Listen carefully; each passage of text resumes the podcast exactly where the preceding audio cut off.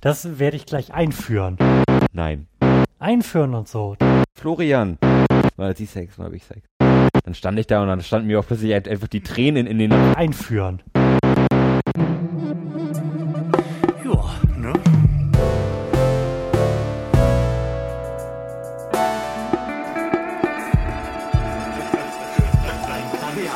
Klang das Intro, ne? Ja.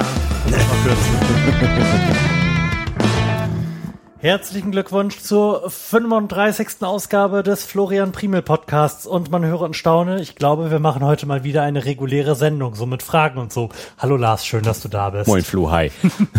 Hat mal wieder lange gedauert, dass wir senden konnten.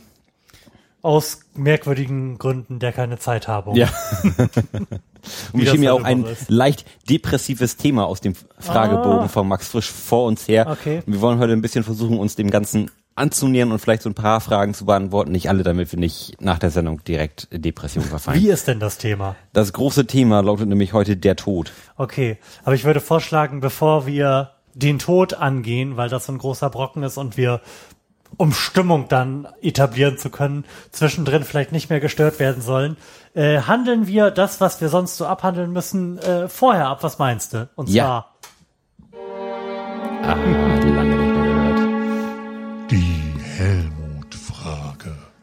ja, wie sieht's denn aus Mit den Helmuts. mit den Helmuts? Wir brauchen echt einen neuen zweiten Helmut, oder? ja. Ich hoffe immer noch, dass der eine Helmut wieder von den Toten aufersteht. Zombie-Helmut. Ja, oder sich das Ganze als ein Fake von Jan Böhmermann herausstellt. Ja. Jan Böhmermann war, war die ganze Zeit Helmut Schmidt. Oh, das wäre wirklich schön. ja, und der andere Helmut, hast du von Helmut Kohl irgendwie was gehört?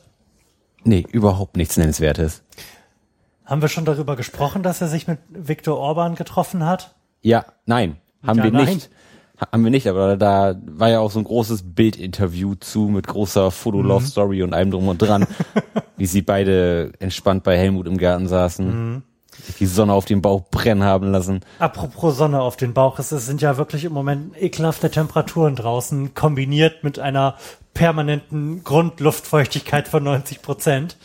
Ähm, das schlägt mir auch so aufs Gehirn, dass ich mich überhaupt nicht mehr daran erinnere, was da vor Monaten mit Orban und Kohl gewesen ist. Ich habe da wirklich nichts zu, zu sagen gerade. Ja. Wir lehnen das natürlich aus rein ideolo linksideologischen Gründen ab, aber verargumentieren möchte ich das nicht. Nein, das ist einfach nur schrecklich. Okay. Einfach nur schrecklich. Und wisst ihr was? Wisst ihr, wer gerade mit dem Longboard zum Podcast gefahren ist? ich. Ja, Bei 400 Grad im Schatten und 95 Prozent Luftfeuchtigkeit habe ich nun gefühlte drei Liter verschwitzt. Auf Ja. einer Strecke von etwa zweieinhalb Kilometern. warum auch nicht, ne? Ja. Kann man mal machen. War dein Auto in Beschlag genommen? es wurde in Beschlag genommen, ja. Da habe ich gedacht, ach weißt du, Machst mal ein bisschen Sport, ne? Ja. Das Wetter bietet sich total an. eigentlich ja schon, wäre es nicht so feucht. Wozu sich das Wetter auch überhaupt gar nicht anbietet, ist zum Zahnarzt gehen, was ich heute Morgen vorhatte.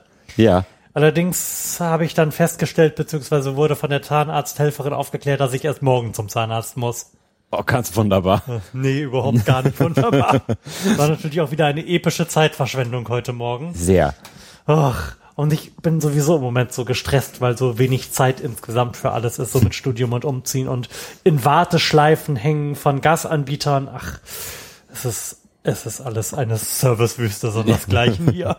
Ich war letztens auch beim Zahnarzt. Ähm, die gute Nachricht vorweg, alles ist gut mit meinen Zähnen. Nichts muss sich niemand Sorgen machen. Ähm, und das ist ja immer ein bisschen so, man liegt beim Zahnarzt, liegt dann da im Raum und wartet, dass der Zahnarzt kommt. Und bei meinem Zahnarzt ist es so, man hört den immer schon aus 50 Meter Entfernung, weil der, der läuft nämlich immer singt durch die Praxis. und dann kommt er an, moin, Herr Holscher, ja, moin. So, und dann bist du noch am Reden und plötzlich hast du einfach seine Faust im Mund. so völlig unverblümt. Du, bist am Reden und plötzlich hängen so drei Finger ein, einfach in deinem Mund und ist irgendwie in, dein, in deinem Rachen zugange und an den Zähnen. Ein bisschen überraschend immer. Ein bisschen überraschend, genau. Und danach hatte ich noch Zahnreinigung, was auch immer sehr unerfreulich ist. Man liegt dann da, die Frau hockt über einem, fräst einem die Zähne weg. Und sagt, ja, könnte jetzt vielleicht ein bisschen bluten. Und dann, und, und dann nimmt sie den Kopf weg, über mir hängt der große Spiegel, ich guck rein und ich sah aus, als hätte ich ein Schwein gerissen. komplett alles voller Blut, um den Mund Blut rumgeschmiert. Das war ganz fürchterlich und sehr, sehr unangenehm. Aber ich, Das glaube ich. ja, und ich habe heute gelernt, dass man ja eine Zahnarztkarte hat. Dass wenn man jedes Eine Jahr zum was? Ein, dass man so eine so einen Zahnarztpass hat. Okay, man muss ja man muss ja irgendwie jedes Jahr zum Zahnarzt gehen. Und wenn du irgendwie zehn Jahre lang in Folge jedes Jahr zum Zahnarzt gegangen bist, dann kriegst du irgendwie noch extra Prozente von deiner Krankenkasse. Spannend. Ist wahrscheinlich auch nicht bei jeder Krankenkasse so, ne? Ich glaube schon. Ja? Doch, eig doch, eig Okay. eigentlich schon. Hat, hat, hat sie mir gesagt. Und was dann unerfreulich war, weil ich nämlich organisationsmäßig nicht ganz auf der Höhe bin, was Arzttermine angeht, habe ich gesagt, okay, ich muss jedes Jahr zum Zahnarzt gehen, lass uns doch direkt einen Termin für nächstes Jahr machen. Nee, geht nicht. Sehr ja, schade. Theoretisch sollte ich auch von meinem Zahnarzt an eben jenen jährlichen Termin immer erinnert werden.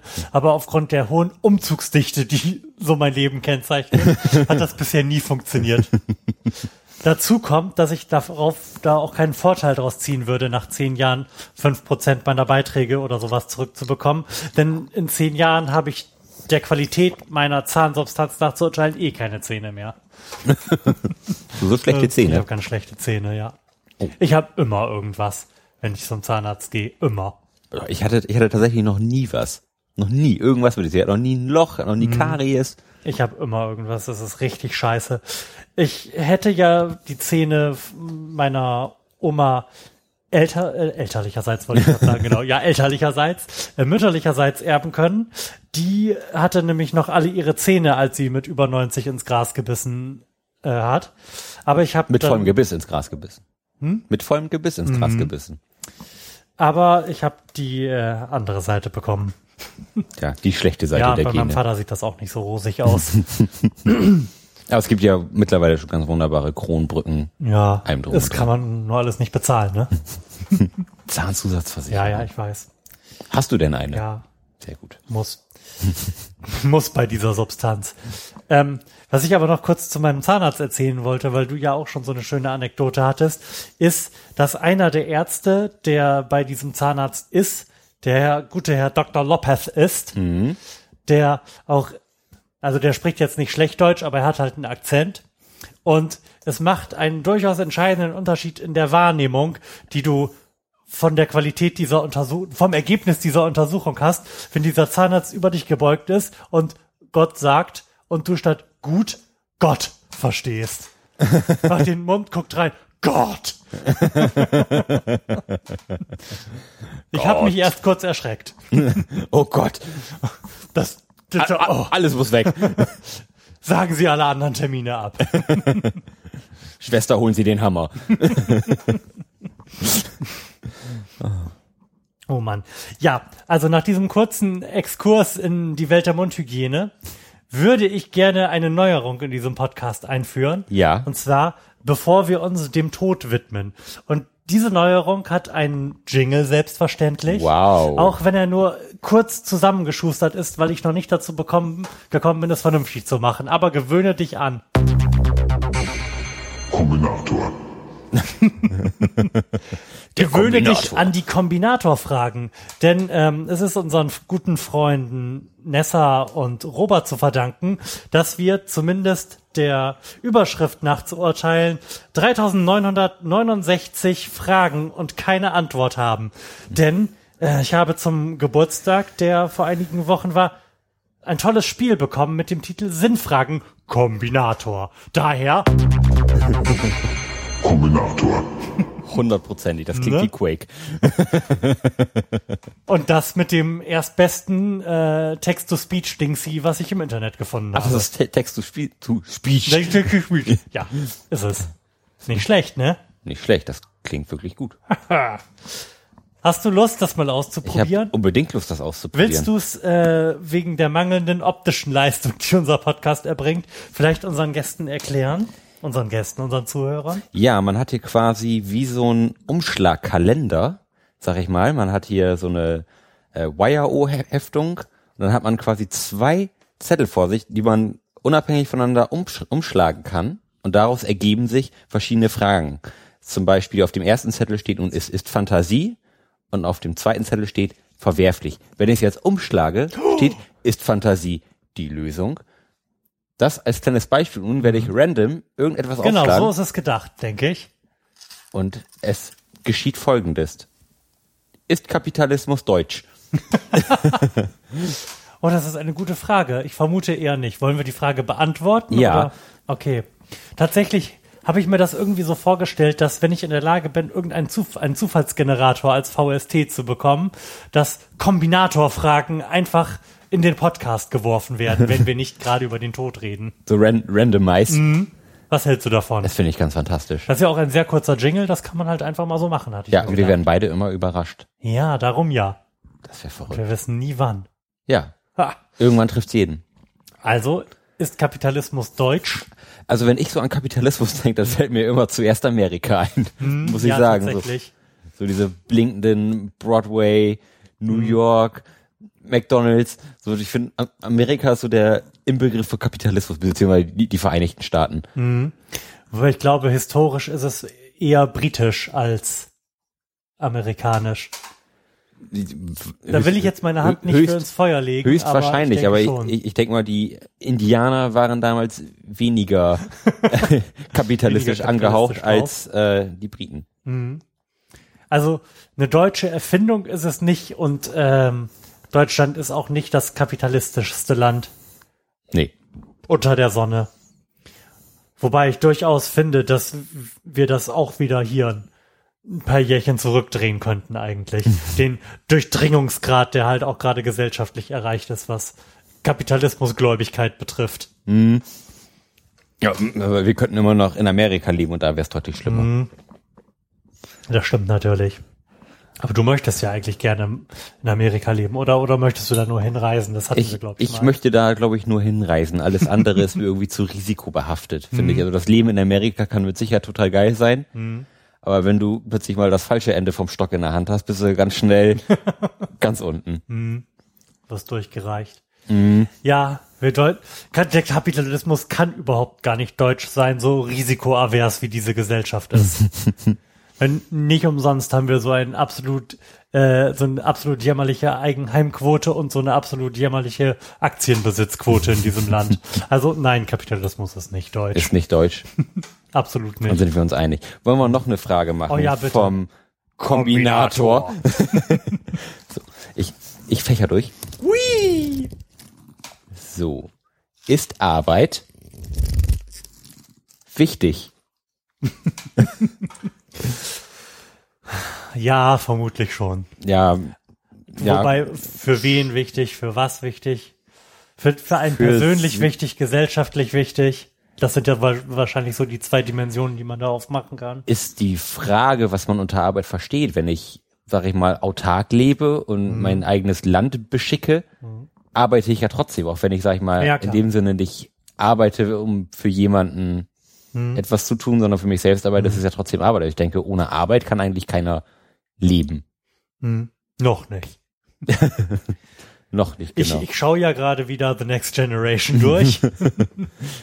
Und äh, in Sachen Utopien wird da schon einiges aufgefahren.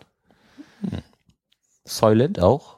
Dieses Nahrungsergänzungszeug? Nein, die haben doch Replikatoren bei stimmt. Star Trek. Die einfach alles ausspucken, was man haben möchte. Ja, und ich könnte mir auch durchaus vorstellen, dass es äh, mit sehr viel weniger Arbeit machbar wäre, eine Gesellschaft auf diesem Level zu erhalten, wie wir die hier gerade haben. Und dass wir das auch noch in unserer Lebensspanne er erleben werden, wie so die Automatisierung den ein oder anderen Bereich dahin rafft. Ich habe letztens, ähm, bin ich bei Reddit irgendwo versunken und plötzlich war ich so bei Soylent, diesem äh, Im Drink. Ja, genau, sowas, was halt das Essen völlig überflüssig macht. Genau, weil, irgend- weil, weil, weil irgendwie drei Gläser Soylent am Tag so deinen Genau. Bedarf an allem decken, sag ich mal, wenn sich das in irgendeiner Form durchsetzt, so in, im, im Alltagsleben, sag ich mal, nicht, wenn, wenn es sich da- das Essen gehen an sich Ja. abschafft, so als äh, gesellschaftliches Erlebnis, sondern nur zur Nahrungsaufnahme so. Meine Nahrungsaufnahme ist ja auch irgendwo Stress. Also wenn, wenn ich irgendwie nach Hause komme und ich habe Hunger und ich habe was vor und ich, und, und ich muss mir noch was kochen, weil ich sonst halt verhungere, Hm. dann hätte ich manchmal schon gerne einfach so ein Glas Voll, was ich mir eben reindrücken kann und dann Mhm. wieder was anderes machen kann. Und sag mal, damit sind natürlich auch viele Jobs auch hinfällig. So, sollte sich das irgend, in irgendeiner Form irgendwann mal durchsetzen, sei, sei in, in der Lebensmittelindustrie sind ja wahnsinnig viele Jobs oder äh, La Landwirtschaft, die irgendwelche Mhm. Korn oder was weiß ich was, Gemüse anbaut. Das ist dann ja alles, ich will sagen üb- überflüssig, aber wird noch in kleineren Mengen benötigt. Das ist schon, finde ich, ein spannender Gut, Gedanke. wobei, bevor sich irgendwie die Nahrungsmittelindustrie auch hier abschafft, sind, glaube ich, global da noch einige Probleme zu lösen. Ich meine, bevor man hier irgendwas zumacht, wird halt exportiert, ne? So einfach ist das. Ja, aber zum Beispiel damit könnte man vielleicht auch irgendwie ein bisschen den Welthunger kurieren, wenn es nicht so teuer wäre, wenn wenn es in irgendwelche, wenn es in irgendwelchen Gegenden halt schlecht ist, irgendwas Essbares an, anzubauen und die nur Wasser haben, sag ich mal, dann schickt man da halt dieses Pulver rüber und diese die, und die verhungern zumindest nicht. Mhm, das stimmt. Wobei, ähm, Tascha hat sich damit mal zeitweise befasst und ähm, halt zum Abnehmen mit irgendwelchen Drinks exper- experimentiert. Es gibt ja nicht nur Soylent, sondern auch das ein oder andere sonstige Nahrungssublimierungsmittel. Ähm, das kann man machen, aber wenn mich nicht alles täuscht, ist ein gewichtiger Einwand, dass man das halt nicht durchgehend machen kann, weil dann halt irgendwann deine Verdauungsorgane verkümmern. Und wenn du dann da richtige Nahrung reintust, erstmal schreckliche Magenschmerzen bekommst. Und wahrscheinlich auch, Und auch schrecklichen Durchfall. Ja, Ja, dann wird das Essen gehen dann danach für kein zur Freude. ja, aber das stimmt. Gerade so ähm, mittags in der Mittagspause finde Mhm. ich das eine ganz angenehme Option. Gerade weil ich jetzt auch ähm, nicht mal eben so erreichbar irgendwelche wirklich netten Alternativen um die Ecke hab bei mir. Ja. Wo wir gerade bei Arbeitsmittagessen sind. Jetzt quasi brandneu bei mir auf der Arbeit kommt immer ein Brötchenwagen vorbei. Ah, oh. Oh, das ist, das ist ganz fantastisch. Da kommt dann eine nette Frau in einem Wagen, klappt dann die Seite auf und verkauft dir Brötchen. Das ist so fantastisch. Wenn man morgens was vergessen hat oder auch ein, einfach keine Zeit hat, um mal irgendwie mittags mal rauszufahren, dann ziehst du da ein, ein, einfach zwei, zwei Brötchen raus, was, was, was zu essen und, und, und auch echt für, für schmales Geld. Also so zwei, zwei Brötchen, da bist du eigentlich immer unter drei Euro irgendwie dabei. Und das, das finde ich völlig im Rahmen, wa- was man irgendwie pro Tag so zu sich nimmt. Seid ihr da in so einem Gewerbegebiet, dass sich Ja. das lohnt, da durchzufahren? Oder? Ja, schon. Also wir, wir sind ja in, in Stur und da ist ja relativ viel Industrie. Und, und, und da bimmelt die dann durch. Da klingelt es immer wie, wie beim Eismann. und da ist so, ah ja, Brötchen. ja, also das ist ganz äh, fantastisch Ja, cool. und erhöht auch irgendwo ein bisschen die Lebensqualität, weil man Und nicht das äh, Ge Körpergewicht. Ich, ich, bin mir gar nicht sicher, ob es ähm, nicht noch ungesünder ist, weil, weil ich auch nicht frühstücke, den ganzen Tag nichts zu essen und abends was zu essen, oder ob es vielleicht irgendwie cooler ist, mittags was zu essen und abends trotzdem was zu essen, weil der Körper vielleicht sich dann nicht dann direkt das Fett weglegt, aus Angst, er bekommt wieder 24 Stunden lang nichts Also zu ich essen. glaube, im Großen und Ganzen macht das keinen Unterschied. Wesentlich geht's ja immer nur um die Energiebilanz. Der Rest ist ja irgendwie Kosmetik. Das ist ja bei jeder Diät so. ja, Du musst ja irgendwie nur deine Energiebilanz normalisieren, also weniger Kalorien zu dir nehmen. Und jede Diät drumrum ist ja irgendwie nur so ein Angebot an dich, irgendeinen Modus zu machen, mit dem du klarkommst. also nur die Organisation drumrum. ja. Nee, aber, aber zumindest äh, steigt meine Lebensqualität damit schon ir- irgendwo, weil man nicht irgendwie mittags auf der Arbeit sitzt und denkst, oh scheiße, ich habe so viel zu tun. Es kann ich ja bis heute Abend nichts essen. Mhm. So, Ja, da wäre Soylent natürlich eine Lösung. da wäre heute eine Lösung oder ein Brötchenwagen. Oder ein Brötchen. Der Brötchenwagen hat nun bei mir die Lösung gebracht. ähm, ja, und das ist auf jeden Fall ganz fantastisch. Aber, Ja, aber dieses Soylent-Gesöff kann man doch auch im Internet bestellen. Also jetzt kann man in auch im- Gesöffform, aber im Pulverform. ja, genau. Ja. Das, Das ist, hat doch so eine irgend- genau, das hat- Ami-Entwicklung. Das hat irgend so ein merkwürdiger Fitness-Fanatiker aus demselben Gedanken, den wir gerade geäußert haben, heraus, glaube ich, erfunden. Halt einfach so Zeiteffizienzgewinne, hat keine Lust zu kochen. Ja. Ma macht ja auch irgendwo Sinn. Ja, klar, macht Sinn, wenn man sein Leben maximal effizient gestalten will. Ja, oder wenn man halt auch einfach mal keine Zeit hat zum, Ja. zum Kochen. was an sich schon traurig ist. Und wenn wir weniger arbeiten würden, hätten wir auch mehr Zeit. Aber Arbeit ist ja wichtig, wie wir festgestellt haben. Ja, gesellschaftlich, aber für mich persönlich gut ist halt immer die Frage, was man als Arbeit definiert, ne? ja. Arbeit ist ja auch quasi diesen Podcast hier zu machen und das ist ja irgendwie Ja, Freizeit, aber ist trotzdem mit Arbeit verbunden. Ja, das stimmt. Heute war es auch wieder ganz furchtbar. Ich musste auf diesen 400 Grad Dachboden, um ergebnislos nach dem äh, Netzteil fürs Mischpult zu suchen.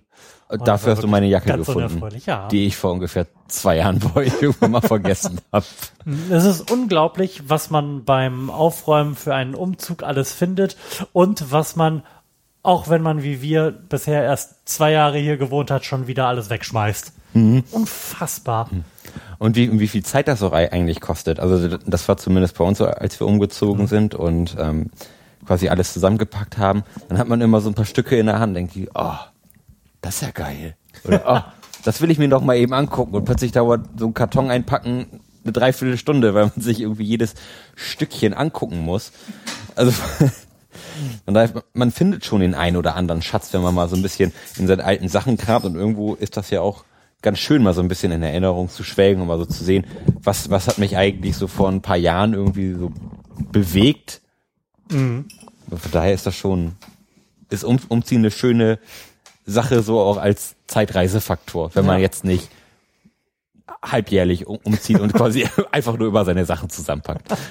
Ja, bei mir wird der Zeitreisefaktor ja erstmal richtig groß, wenn wir dann umziehen, da ich ja, ich weiß nicht, ob ich es schon gesagt habe, in mein altes Elternhaus ziehen werde. In ein paar Monaten. Und meine Mutter hat schon angekündigt, di- diverse Dinge dazulassen, die noch aus meiner Kindheit auf dem Dachboden gelagert wurden. da bin ich auch wirklich sehr, sehr gespannt drauf. So in alte Schulhefte gucken und sowas. Ja, das, das war ja bei mir quasi genau dieselbe Situation. Ich bin ja auch in mein altes Elternhaus zurückgezogen. Und wenn man dann so das, das erste Mal reinkommt, so nachdem man da irgendwie jahrelang nicht drin war und man guckt so, ah, hier war mein Kinderzimmer und ach, das ist ja irgendwie, ist ja immer noch dieselbe Farbe der Leisten irgendwie und der Schrank ist immer noch genauso, ist das irgendwie to total cool. Weil man sich schon irgendwie, man, man erinnert sich zwar daran, aber irgendwie verschwimmt über die Jahre so die, die, die Dimension der Sache.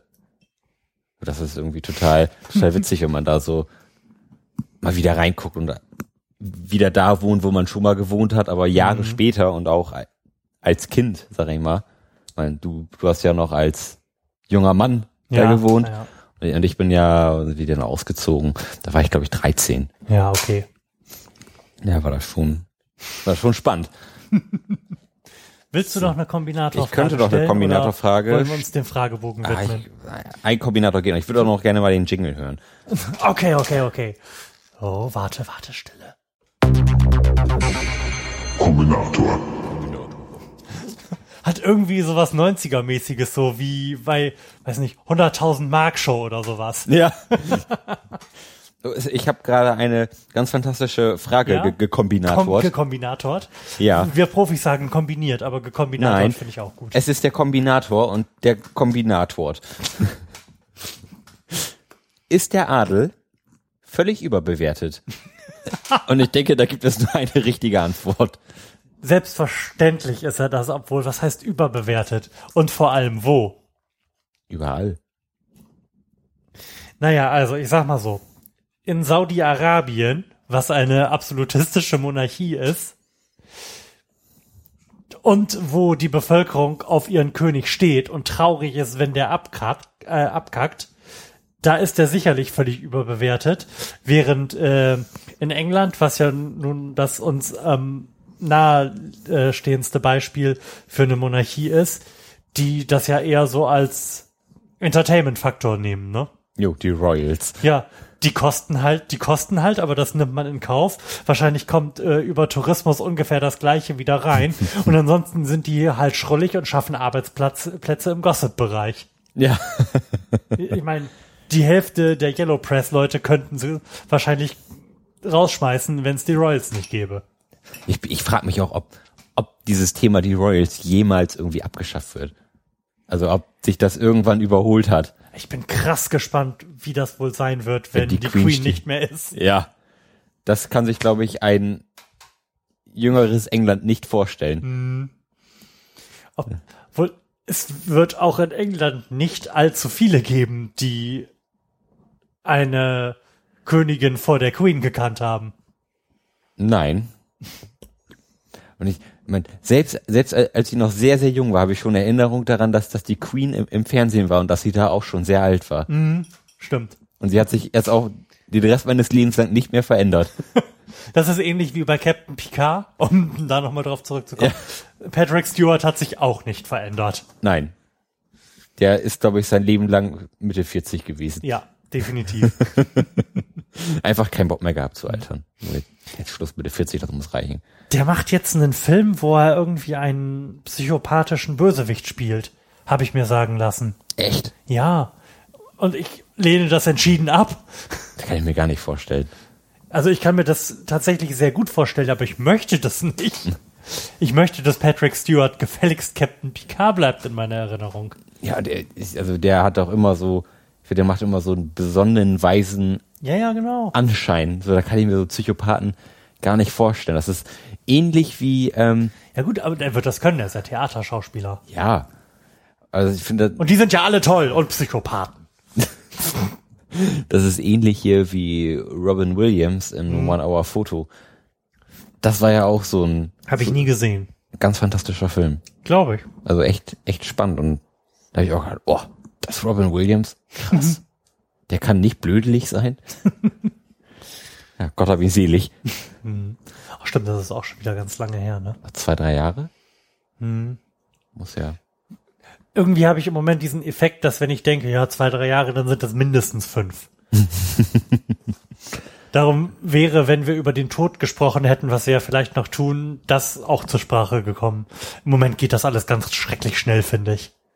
Also dadurch, dass sich in meinem Leben im Moment so viel tut, beziehungsweise so wenig Zeit, um einfach vor sich hin zu vegetieren ist, ähm, nimmt man alles als sehr beschleunigt wahr.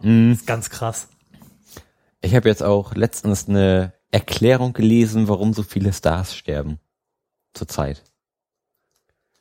Chemtrails? Genau, Chemtrails. ja, genau das ist es. Zur nächsten Frage.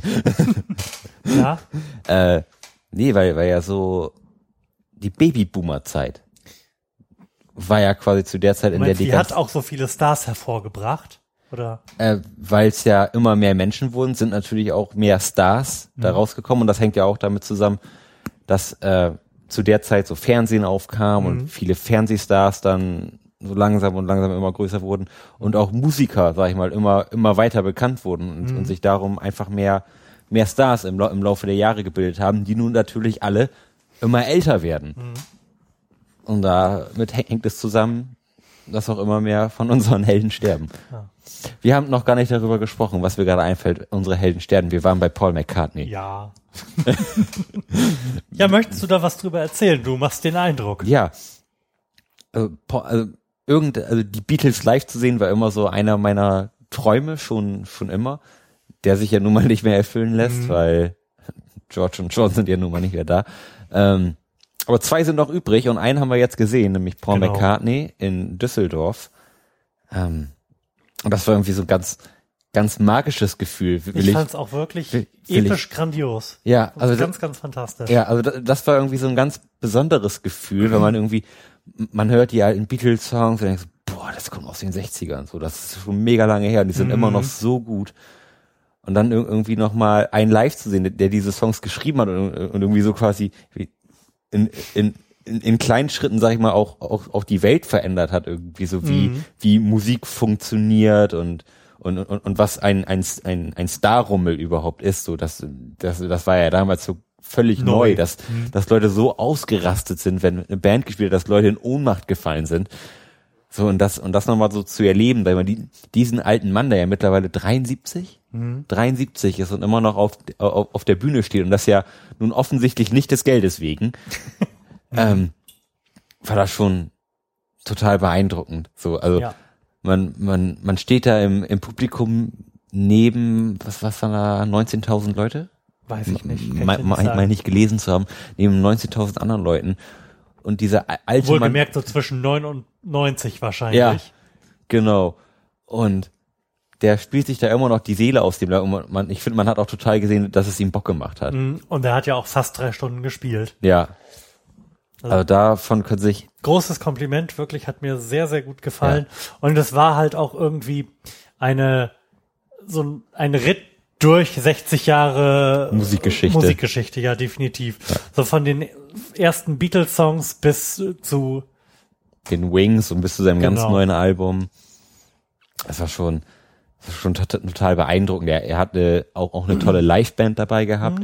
Er hat aber auch alleine mit der Gitarre gespielt, zum, zum, zum Beispiel Blackbird. Und das war irgendwie schon so ein magischer Moment. Dann, dann stand ich da und dann standen mir auch plötzlich ein- einfach die Tränen in den Augen, weil ich einfach irgendwie so, so glückselig war, irgendwie das, das erleben zu dürfen und dann da nochmal dabei zu sein. Und, dann, und der steht da jetzt wirklich und singt das. Also das war beeindruckend. Und in dem Moment konnte ich auch irgendwie so nachfühlen, wie die sich vielleicht damals gefühlt haben, als das alles so aufkam, weil man irgendwie so überwältigt davon ist, jemanden zu sehen. So, also das, das doch erleben zu dürfen, das war ein, einfach ganz fantastisch. Kann ich absolut bestätigen. Ja, jetzt fehlt nur noch Ringo.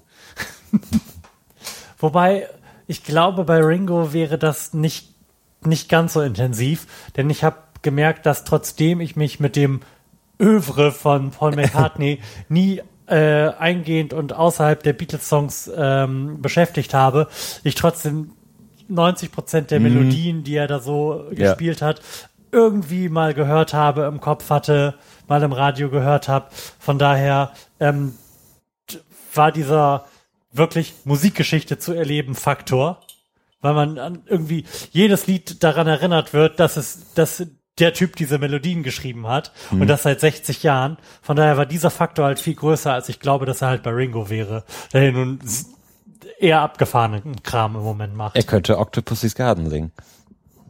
Das, was du sagst. Ja, also Ringo war jetzt nie, nie der große Songschreiber, aber trotzdem ist er einer der Beatles und, und, und wenn er hier irgendwo in der Nähe wäre, würde ich es Ja. mir auch angucken. Einfach um das auch von der Liste zu haken. Und das glaube ich auch einfach ein cooler Typ ist. So, der ist halt so, her so herrlich verstrahlt irgendwie. Und, und auch sehr jung geblieben. Also Ringo sieht, finde ich, de- deutlich jünger aus als Ja? Paul zum Beispiel. Mein Paul sieht schon seit 20 Jahren irgendwie alt aus. Und Ringo sieht schon immer äh, so aus, nachdem er die Beatles verlassen hat, wie er jetzt aussieht quasi. So der Marty McFly wollte ich gerade sagen. Äh, wie heißt der? Michael Fox? Effekt. Ja. Der heißt nicht Michael Fox. Michael J. Fox? Ja, ja, ja, ja, ja, ja, Der Jay. ja, ja, JJ. JJ. Jay ist wichtig. Ja. Stimmt, der hat sich auch wenig verändert, ne? Ja. In den Jahren, außer dass er ein bisschen zittert. ja, Wahnsinn. Wahnsinn. Wollen wir über den Tod sprechen, wenn wir schon Nein, gerade wir- bei wir Michael J. Fox sind? Wir sollten vielleicht auch ankündigen, dass du Fragen nach Gusto auswählen wirst, damit wir vielleicht an den maximal depressiven Momenten vorbeischrammen. Ja. Und sollten, solltet ihr beiden, die ihr uns vielleicht zuhört, das Bedürfnis haben, uns in eine depressive Phase zu schleudern, dann schickt uns depressive Fragen an fragen.florianprimel.de. Ansonsten müsst ihr euch mit der Auswahl begnügen, die Lars jetzt gerade trifft. Ja. Und die ist nicht willkürlich, sondern ich suche sie aus nach maximal wenig Depression. Das wäre Und es geht zauberhaft. los mit der ersten Frage, nämlich haben Sie Angst vor dem Tod? Und seit welchem Lebensjahr? Ähm, nein, ich habe keine Angst vor dem Tod oder zumindest rede ich mir das ein. Also ich glaube, dass jeder Mensch irgendwie Angst vor dem Tod hat, dass das irgendwie biologisch hardwired ist. Ähm, und man den Gedanken bewusst oder unbewusst wegschiebt, sich darüber überhaupt nicht genug Gedanken macht oder halt einfach äh, so ist, dass man das vielleicht bis zum letzten Moment aufschieben kann. Ich habe keine Angst vor dem Tod. Ähm, ich habe eher im Moment, wie ich ja vorhin schon gesagt habe, so ein bisschen stärker wird das Gefühl der eigenen Endlichkeit. Mhm. Also Ja. ähm, keine Angst vor dem Tod, sondern vom Ende des Lebens. Ja. ja. Ich, ich weiß gar nicht, ob ich jetzt direkt Angst vor dem Tod habe. Es ist irgendwie schon sehr unkomfortabler Gedanke, dass man irgendwann stirbt Mhm. und dass man halt irgendwann nicht mehr da ist und all den geilen Scheiß nicht mehr machen kann, der halt irgendwie cool ist. Ja, Ähm. und die Welt ohne uns, ein trauriger Ort. Ja. Wer redet über Fragen? Niemand. Und was piept hier überhaupt? Der Geschirrspüler, der wird jetzt auch noch sehr lange so weiterpiepen, wenn wir nichts tun. Willst du etwas dagegen tun? Ach nö, Ach, gut. ich glaube, das hört man gar nicht. Sehr gut. Und wenn doch, Und wenn doch, dann sind wir jetzt die Trolle. ja. Wir piepen euch in den Tod. nee, also, also irgendwie schon Angst vorm Tod, aber nicht wegen des Todes an sich, sondern ja auch wegen dem nicht mehr da sein. Ja. Also, weil Also ich habe der jetzt, eigenen Endlichkeit bewusst wird. ich habe jetzt keine Angst davor, was danach kommt, denn ich glaube nicht, dass irgendwas danach kommt. Na, da kommt mir sicher nichts. Und da bin ich halt in, diesem Nicht-Glauben bin ich relativ gefestigt. Ich habe einfach keinen Bock zu sterben. Ja. Ah, Ja, genau. Und das, das ist ja, also ich finde es zumindest schade, dass ich nicht den Glauben habe, daran zu glauben, dass etwas nach dem Tod kommt. Das wird vieles sehr viel einfacher das machen. stimmt. Ähm, schon alleine im Bezug darauf, dass wenn irgendwie Leute aus der Familie sterben, dass man vielleicht denkt, ah gut, die sind jetzt halt woanders. Die sind halt noch nicht mehr die sind jetzt woanders. So, aber die, die sind halt tot und die sind weg und das war's mit denen. Also jetzt nichts mit der Seele oder so, die sind halt einfach tot. Fertig. Und Das, das ist halt irg- irgendwie schade und da beneide ich auch die Leute mit einem Glauben drum, weil die, sag ich mal, so ein bisschen, würde ich sagen, die schieben die Verantwortung so ein bisschen weg, aber das äh, lässt sich vielleicht leichter kanalisieren, so die, die Trauer irgendwie besser verarbeiten, wenn man weiß, ja, der ist jetzt einfach woanders. Ja. Daher ist Glauben keine schlechte Sache im, im Bezug auf den Tod, wenn man jetzt nicht unbedingt äh, Dschihadist ist und sich von die Luft sprengt und halt denkt, da warten jetzt 99 Jungfrauen auf ein. Denn die sind auch irgendwann weg. ist so. Ähm, möchtest du unsterblich sein? Ich glaube, ich habe irgendwie das Gefühl, dass wir das schon mal hatten und wir dann auseinanderklabüstern mussten, ob man einfach nur nicht stirbt, aber sich dann töten kann, wenn es zu langweilig wird, oder ob auch diese Option nicht gegeben ist. Vielleicht haben wir da einfach mal so drüber gesprochen. Das kann natürlich sein. Also, natürlich wäre ich gerne unsterblich mit der Option, mich dann bei Gelegenheit zu töten. Schlicht und ergreifend. Also ich bin echt krass gespannt, was halt so die Menschheit noch so zustande bringt, auch in unserer Lebensspanne. Aber da geht mit Sicherheit noch einiges. Da geht auf jeden Fall noch einiges. Also schon alleine, wenn sich irgendwie die meisten Arten von Krebs irgendwie ja, und das lassen. ist, das ist ja irgendwie am Horizont erkennbar. Mhm. Weil ich muss sagen, ich habe keinen Bock auf Krebs. Also, also wenn ich von irgend, Mhm. vor irgendetwas Angst habe, dann ist es Krebs zu bekommen. Ja. Das kann ich Also das ist- nachvollziehen. Sowas Gemeines irgendwie, weil es auch ein, einfach willkürlich verteilt ist. Ich meine, ich bin jetzt vielleicht ein bisschen gefährdet, weil ich rauche, Mhm. aber genauso kann jemand, der nie geraucht hat, Ja, ja, plötzlich klar. Lungenkrebs bekommen und ich kann, kann vielleicht noch mein ganzes Leben lang rauchen und bekomme nie Krebs. Mhm. So, Oder Hodenkrebs. oder Hodenkrebs. genau. Also das, das passiert ja irgendwie schneller, als man denkt. Mhm. So, was, äh, ähm, was einem auch irgendwie so die, die Endlichkeit des eigenen Lebens nochmal so vor Augen führt, wie, Mhm. wie schnell das ei- eigentlich vorbei sein kann, wenn man irgendwie jemanden kennt, der Krebs hat, oder wenn man es irgendwo in den Nachrichten gelesen hat, oder irgendjemand, hat plötzlich Krebs gekriegt und liest in sechs Monate weiter Nachrichten, oder jetzt ist er tot. Mhm. Und das ist, finde ich, total beängstigend. Also, dass es, dass es so schnell vor- vorbei sein kann, ohne dass man, sag ich mal, unmittelbar was hätte ahnen können. Mhm. Von daher ist es ist Krebs eigentlich, finde ich, so das äh, beängstigendste, was, was man so, was man so haben kann, vor allem, weil, weil es dann in der Regel gegen Ende auch so ein Dahinsiechen ist. Mhm. Also du liegst dann irgendwie nur noch im Krankenhaus und wartest halt darauf, dass du stirbst. Das ist, das ist halt total traurig. Und darum finde ich es auch schade, dass wir in Deutschland nicht die Möglichkeit haben, unserem Leben, sag ich mal, bewusst ein Ende zu setzen. Wenn man weiß, ich kann, ich werde sterben, Mhm. dann würde ich es wollen, dass man das irgendwie noch mit einer gewissen Ehre tun kann, anstatt irgendwie an Geräte anzuschlossen, an, angeschlossen zu sein, dahin zu siechen und darauf zu warten, dass halt irgendjemand sagt, oh gut, jetzt ist er weg, mal die Maschine aus. Mhm. Da finde ich, ist die Schweiz oder auch, ähm, oder auch die Niederlande schon ein bisschen weiter vorne. Mhm. Ich auch irgendwann mal eine ganz interessante Doku drüber gesehen, da ist auch jemand aus Deutschland in, in die Schweiz gefahren, um da halt zu sterben. Der hatte irgendwie eine unheilbare Nervenkrankheit Mhm. und hat auch gesagt, ja, ich habe keine Lust, irgendwann da zu liegen und nichts mehr machen zu können. Da mache ich jetzt lieber nochmal irgendwie einen schönen Ausflug mit meinen Freunden. Wir gehen noch schön essen und alle behalten den Abend in schöner Erinnerung. Und am nächsten Tag gehe ich in die Klinik und sterbe. Fertig. Mhm. So. Ist ein vernünftiger Ansatz, finde ich. Ist auch ein mutiger Ansatz, weil man ja wirklich ganz bewusst damit umgeht, dass man wirklich dann stirbt. Also man, man, man sitzt ja wirklich irgendwo, kann, trinkt vielleicht dieses Medikament und mhm. weiß, okay, ich habe es jetzt getrunken, jetzt werde ich sterben. Mhm. So, das ist, das ist halt, finde ich, auch irgendwie so ganz beängstigend und auch irgendwo befremdlich, aber eigentlich auch, auch so vernünftig. So. Ja, gut, wobei das halt auch wieder, die Situation, die du beschreibst, ist ja auch wieder so ein bisschen idealisiert. Da, da bin ich natürlich absolut bei dir. Nur wird das ja in den meisten Fällen nicht so sein, dass irgendjemand klaren Verstandes bewusst diese Entscheidung für sich selbst trifft. Oder das ist nicht der Fall, weswegen das als problematisch angesehen wird, Sterbehilfe zu legalisieren. Das sind ja eher die Edge Cases, die da zu, zum die, Problem werden. Die Depression haben und dann zum Beispiel. Die entweder die Depression haben und einfach nicht mehr wollen, obwohl es andere Optionen gäbe, oder auch ähm, Angehörige, die einfach keinen Bock mehr auf ihre demenzkranken Verwandten ja, gut, mehr haben. Ja, gut, da, da muss es natürlich auch irgendwo, sag ich mal, mit einem psychologischen Gutachten irgendwie ein, ein, einhergehen, dass man jetzt sagen kann, auch. Ja, aber da, da geht's ja schon wieder los.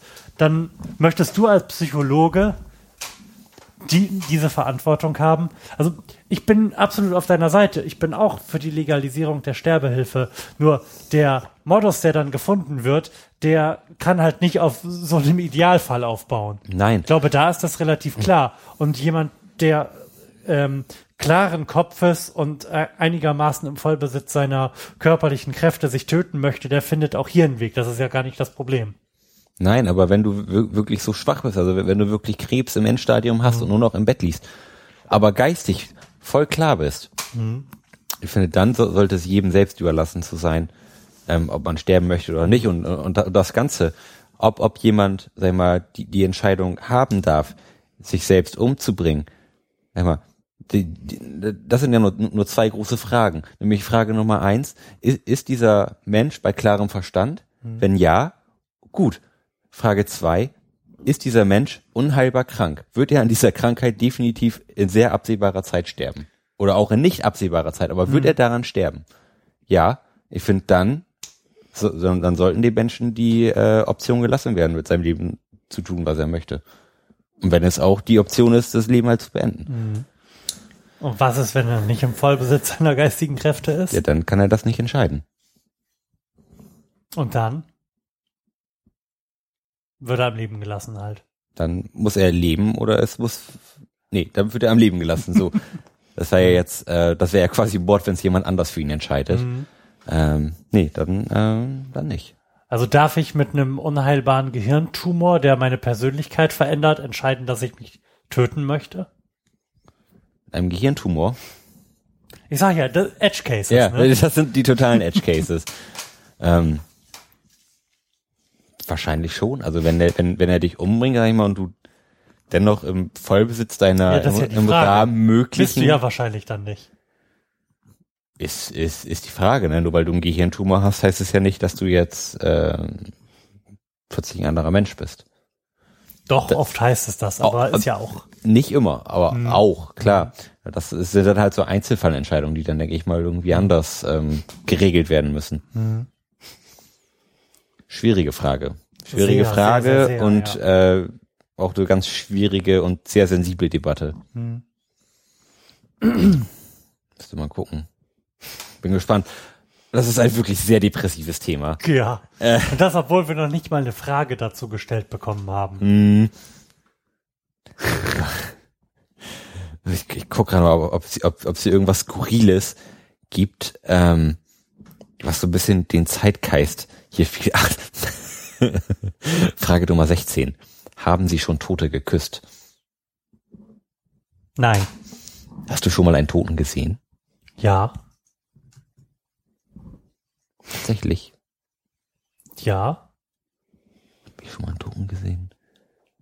ich glaube nur ganz kurz als, als Kind bei der Beerdigung von meinem Uropa, der hatte einen offenen Sarg. Okay. Da war ich sehr klein und ich glaube, ich konnte Mhm. auch, auch nur so das halbe Gesicht sehen, so, so die Nasenspitze und die Stirn.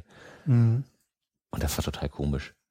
So diese, so diese Blässe, Mhm. das war ganz befremdlich, obwohl ich mich nur noch sehr, sehr vage dran erinnern kann, weil ich das, das ein ganz komisches Gefühl war. Also als meine Oma vor ein paar Jahren gestorben ist, dann lag die ja noch in ihrem Bett, bevor die da Okay. rausgetragen worden ist. Und ja, da saß ich dann halt noch ein bisschen. Hm. Ja, Das ist auch, das ist auch alles sehr befremdlich, weil die Gliedmaßen sind halt schon völlig kalt und unter der Decke sind die noch warm. Das ist alles sehr merkwürdig. Und auch diese Situation, dass dann Leute kommen und die Person einpacken und einfach irgendwo reintun und weggehen. Das ist eine sehr skurrile Situation. Mhm. Ja, man, ich glaube, man kann sich auch in dem Moment so gar, so gar nicht davon lösen, dass das, ich will nicht sagen, dass das jetzt keine Person mehr ist, aber Mhm. dass das halt eigentlich nur noch ein Stück Fleisch ist. Es und, geht. und das, und die Kommt, Persönlichkeit, da, kommt da, immer auf die Situation an. ja, und dass das, Leben da irgendwie nicht raus ist. wollen. Das ist schon, komisch. Aber nee, ich habe noch nie einen Toten geküsst. Habe ich auch nicht vor, glaube ich. Weiß ich nicht. Kann ich mir nicht vorstellen, aber mach vielleicht passieren. Hm. wenn man irgendwie so von seinen Gefühlen übermannt wird, ähm, macht das schon mal passieren. Äh, Weißt du, wo du begraben sein möchtest? Oder ist dir das auch so egal wie mir? Nö, ich glaube, ich möchte, wenn dann verbrannt werden und was mit meiner Urne passiert, ist mir relativ gleich. Kann schön dekorativ irgendwo auf dem Kaminsims stehen. Zum Beispiel, genau. Guck, da steht Opa.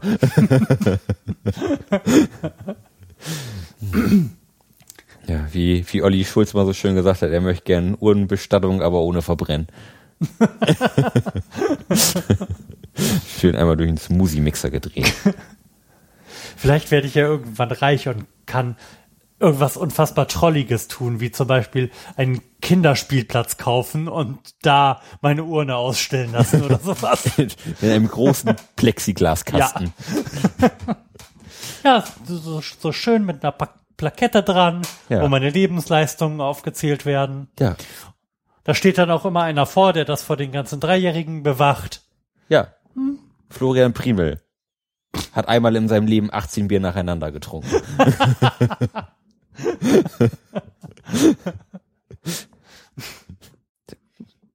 Ne? Kann auch nicht jeder behaupten. Tja. Oh, auch eine fiese Frage. Welche Qualen zie ziehen Sie dem Tod vor? Och, großer Gott. Das ist äh, eine ganz schwierige Grenze. Ja. Also ich, Und das kann ich auch so nicht beantworten. Das ist was, was man aus der Situation heraus, ja, so man denn die Option hat, sich zu töten, entscheiden wird. ja. Also es gibt so, so Sachen zum Beispiel blind sein oder sowas oder Mhm. taub sein oder nicht mehr gehen können oder sowas. Das würde ich alles ohne, ohne Frage dem Tod vorziehen. Mhm. Aber Qualen darüber hinaus, das, das kann man sich, glaube ich, gar nicht vorstellen. So, Mhm. von daher, so die üblichen Verdächtigen, blind, taub, nicht gehen, alles okay, aber Mhm. darüber hinaus, finde ich, kann man sich das schwer reindenken. Ja, stimmt. Absolut. Kannst du dir ein leichtes Sterben denken? Ein leichtes Sterben. Ja. Das kann ich mir eigentlich sehr gut vorstellen. Ja. Einfach nachts einschlafen, nicht mehr aufwachen. Mhm. Besser geht's doch gar nicht. Dann, dann bist du auch ein Winner. Denk, denkst abends an nichts Böses, pennst ein und wachst nie wieder auf. Hundertprozentig.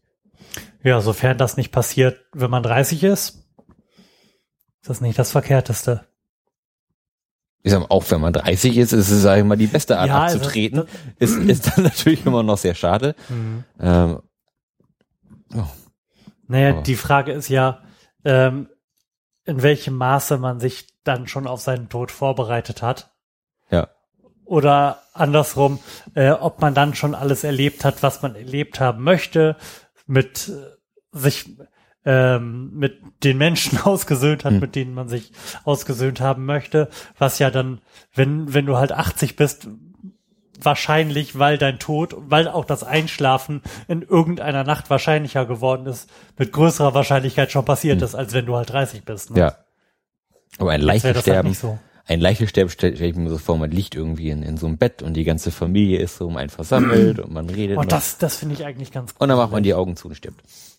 Doch, das finde ich, ist, ist glaube ich, ein schöner Moment zum Abtreten für den, der stirbt. Also so nochmal so diese ganze Geborgenheit der Familie nochmal, nochmal so ein letzter Feel-Good-Moment. Gibt, glaube ich, schlimmere Sachen zum Sterben. Äh, wo, wobei natürlich der andere Aspekt von im Schlaf sterben, natürlich, dass vielleicht irgendjemand neben dir aufwacht und du bist tot, ist natürlich sehr unerfreulicher Moment, den ich Ja. auch ungern in meinem Leben möchte, dass ich irgendwann aufwache und meine Frau ist ganz steif neben mir und kalt. Ganz, also wirklich schwerst beängstigend, der Gedanke. Will ich mir auch wirklich nicht vorstellen. Was Nee. macht man denn da? Nein, wir stellen uns das nicht. Nee, das, das macht man einfach gar nicht. Dann zieht man die an und setzt sie auf die Couch.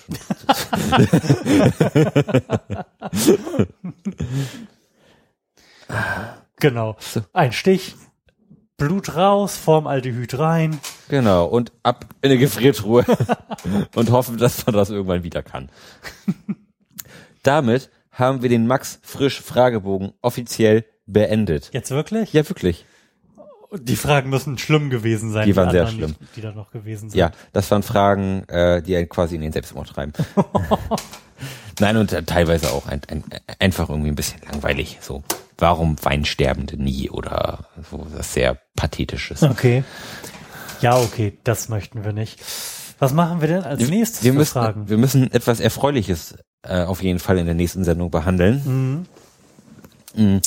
Wir können natürlich zwischendurch auch immer mal wieder äh, den Kombinator machen, Selbstverständlich. der so ist in einem geplant. random Modus. Oh, oh, der Kombinator. Kombinator. Florian, ist Sex fair? Das- äh, äh, Hä? ich verstehe die Frage nicht. Ob Sex fair ist, möchte ich von dir wissen. Äh, Diese Frage macht eigentlich wenig Mein Kopf Sinn. geht kaputt. Macht. äh, äh, Hast ist, du eine Idee? Ist Sex fair? Das, hängt- das hängt ja immer sehr von den Umständen ab, würde ich jetzt mal sagen. Äh, in der Regel ja aber schon. Wenn es äh, gleich, Denn äh, Fairness. wenn es im einvernehmlichen Hm. äh, Beisammensein stattfindet, wieso sollte er dann nicht fair sein? Ich meine, die, die öffentliche oder sagen wir, ein Großteil der öffentlichen Darstellung von Sex ist ja eher so, dass sich Sex eher am Mann au- ausrichtet, Hm. finde ich. Also wie, wie das funktioniert, ist immer der, der Mann, der in erster Linie. Ja, sag ähm, doch, YouPorn. Nee, auch, auch, auch, auch in Filmen zum Beispiel, wenn, wenn dann da irgendjemand Sex hat, zum Beispiel hier bei James Bond, das ist in, in der Regel James Bond, der am Ende aufsteht und sich wieder King fühlt, sein Jackett anzieht und rausgeht und befriedigt ist Hm. und so und auf äh, das Wohlbefinden der Frau wird da gar nicht so sehr eingegangen. Ähm, von daher ist, ist vielleicht das öffentliche Bild von Sex ein bisschen unfair, weil es eher auf äh, den männlichen Part bezogen ist. So sehr maskulin Mhm. fixiert. Ähm, beim Otto Normalverbraucher würde ich, würde ich schon sagen, dass Wie ist denn so Ihr Normalverbrauch in Sachen Sex? Fair. In der Regel teilt sich das 50-50 auf. mal hat sie Sex, mal habe ich Sex. Schon fairer Umgang mit Sex.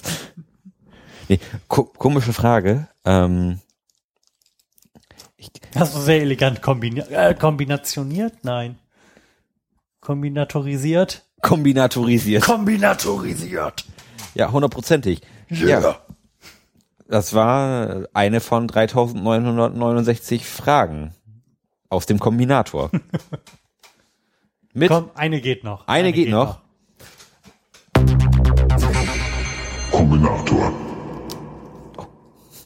Geht schon sehr gut los. Äh, das erste, äh, die erste, die erste Teil der Frage ist, äh, ist AIDS? Und jetzt geht's weiter. Geil. Also ich glaube, AIDS ist ziemlich ungeil. Also das war, glaube ich, auch so die bestmögliche Kombination, die ich jetzt gerade hätte treffen können. Fantastisch. Ist AIDS wirklich. geil? Also glaube ich gar nicht so. Nee. Also nee, AIDS ist gar nicht so geil. Ähm, kleine Anekdote allerdings, in Bezug auf mein Abitur war AIDS ziemlich geil, weil ich nämlich in Biologie einen Unterkurs hatte und nur durch ein Referat über AIDS auf die magischen fünf Punkte gekommen bin.